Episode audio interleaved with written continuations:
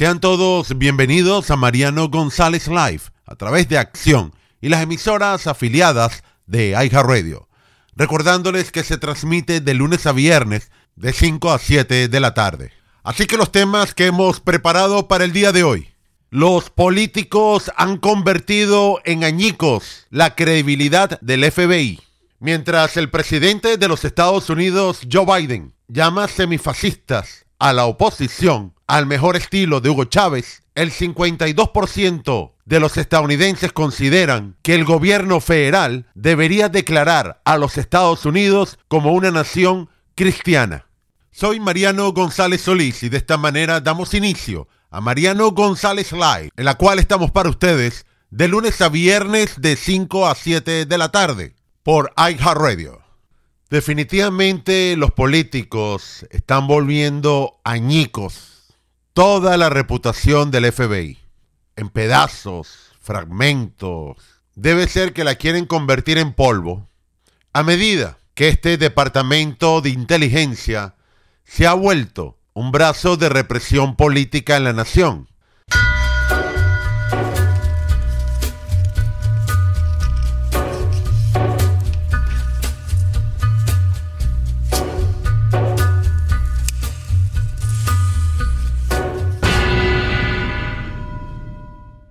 Recientemente se ha visto involucrado una vez más el señor Mark Zuckerberg, el CEO, el presidente de Facebook, y nada más y nada menos que involucrado en las elecciones del 2020.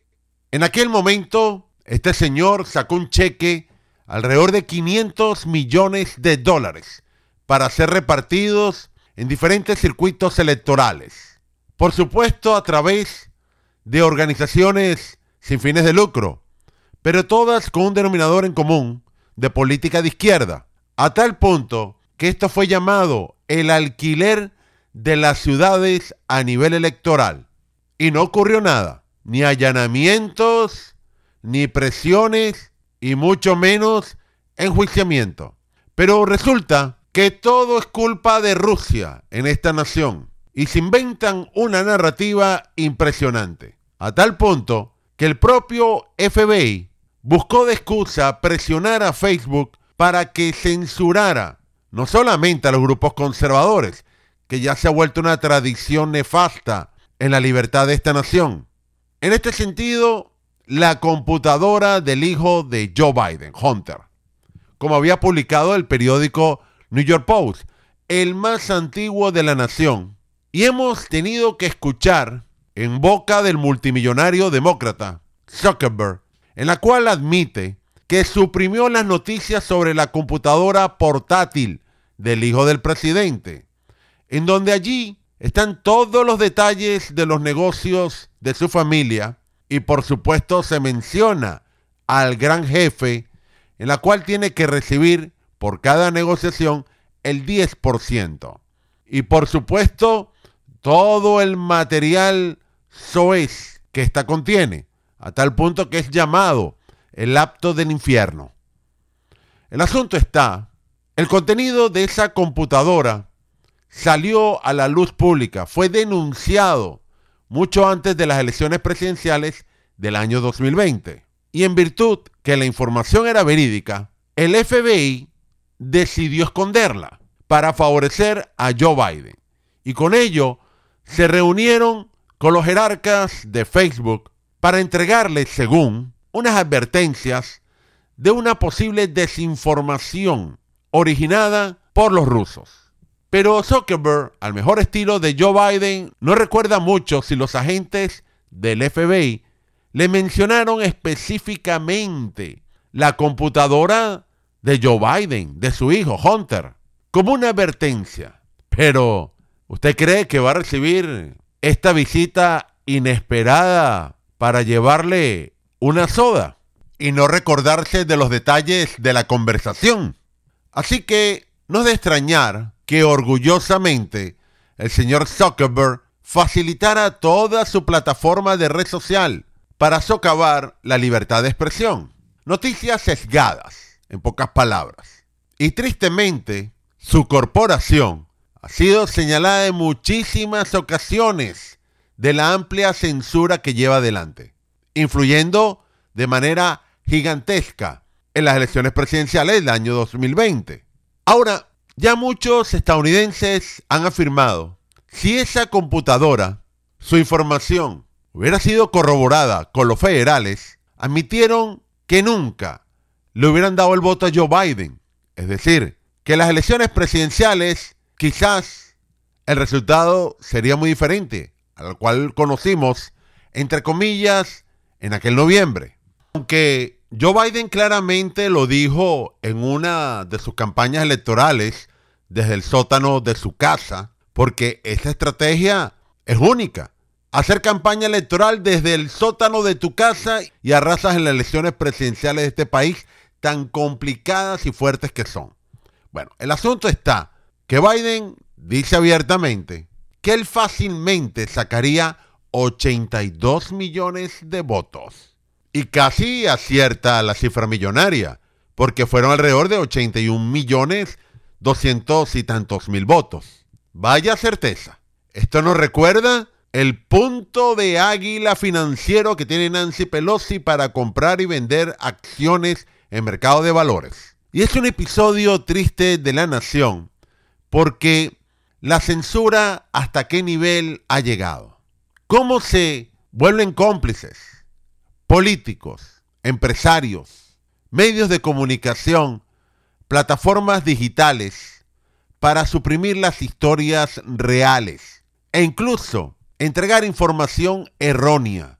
Mienten descaradamente, los presentan frente a varios comités del Congreso y no les importa caer en perjurio. Y esto se ha convertido en un estándar para todas las grandes empresas tecnológicas involucradas con el gobierno. El caso es que el FBI pudo acceder a esa computadora portátil, la cual fue abandonada por el hijo de Biden en el año 2019, mucho antes que Zuckerberg, su equipo, sus ejecutivos recibieran la visita, pareciera no grata, del FBI para decirle sutilmente, entre camaradas, oye, la información que está allí en el apto del infierno, eso es falso, eso es ruso. No tiene que ser publicado, ¿me entiendes? Al mejor estilo de una película. Pero claro, sin la ciencia ficción. Así que se movieron en pocas palabras para silenciar la historia. ¿Y dónde queda la primera enmienda de la Constitución? ¿Dónde está la libertad de expresión, de prensa, de información, porque ahora se ha vuelto común, más allá que suprimir historias reales, perseguir al oponente político. Y lamentablemente, esta circunstancia va más allá del mismo Donald Trump, que todos sabemos que en este momento se ha convertido el chivo expiatorio de cualquier investigación federal. Pero también deberíamos preguntarnos dónde están esos 51 funcionarios de inteligencia que firmaron una carta pública y calificaron la historia de la computadora del hijo de Biden como desinformación rusa. ¿Dónde están? Es más, ahora se sabe que hubo comunicación entre agentes federales y organismos de inteligencia extranjeros para que publicaran cartas, comunicados de cierta presión rusa sobre Facebook. Todo un engaño muy parecido a las películas de ficción, pero que se ha convertido en la forma oscura de hacer política en la nación. Entonces nos preguntamos, ¿dónde está el Congreso? ¿Dónde están las investigaciones a nivel federal?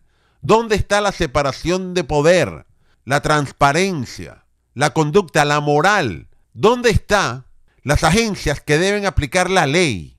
Y estamos hablando de acusaciones graves que influyeron sobre el resultado electoral.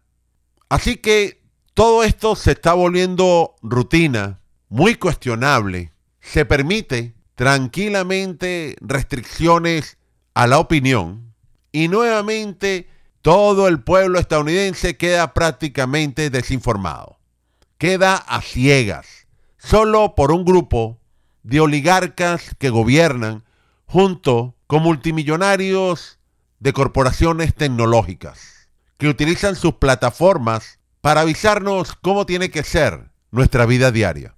Así que hay estándares mínimos para toda la población, hay transparencia absoluta para el ciudadano común, lo hacen en tiempo real, pero no existe ninguna norma que el Estado profundo tenga límites, hacen daño, perjuicios en la manera como manipulan la verdad, la información. ¿Qué va a pasar con la confianza en las instituciones, las cuales se están volviendo añicos frente a la sociedad?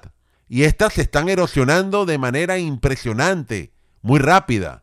Y si usted le agrega, no quieren discursos, no quieren crítica, no quieren diálogo, quieren establecer un solo bloque y lamentablemente a través de estas grandes tecnológicas, las Big Tech, como se les conoce, que trabajan de manera secreta para controlar nuestras vidas y sobre todo influir en las elecciones presidenciales en el país y apoyadas por el FBI.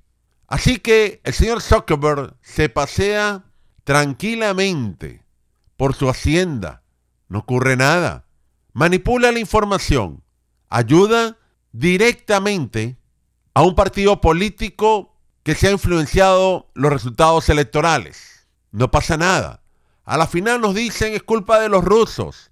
Pero meter presos a conservadores allanarlos con el FBI a un expresidente a través de un magistrado, en donde la burla nos muestra las órdenes totalmente rayadas, oscuras.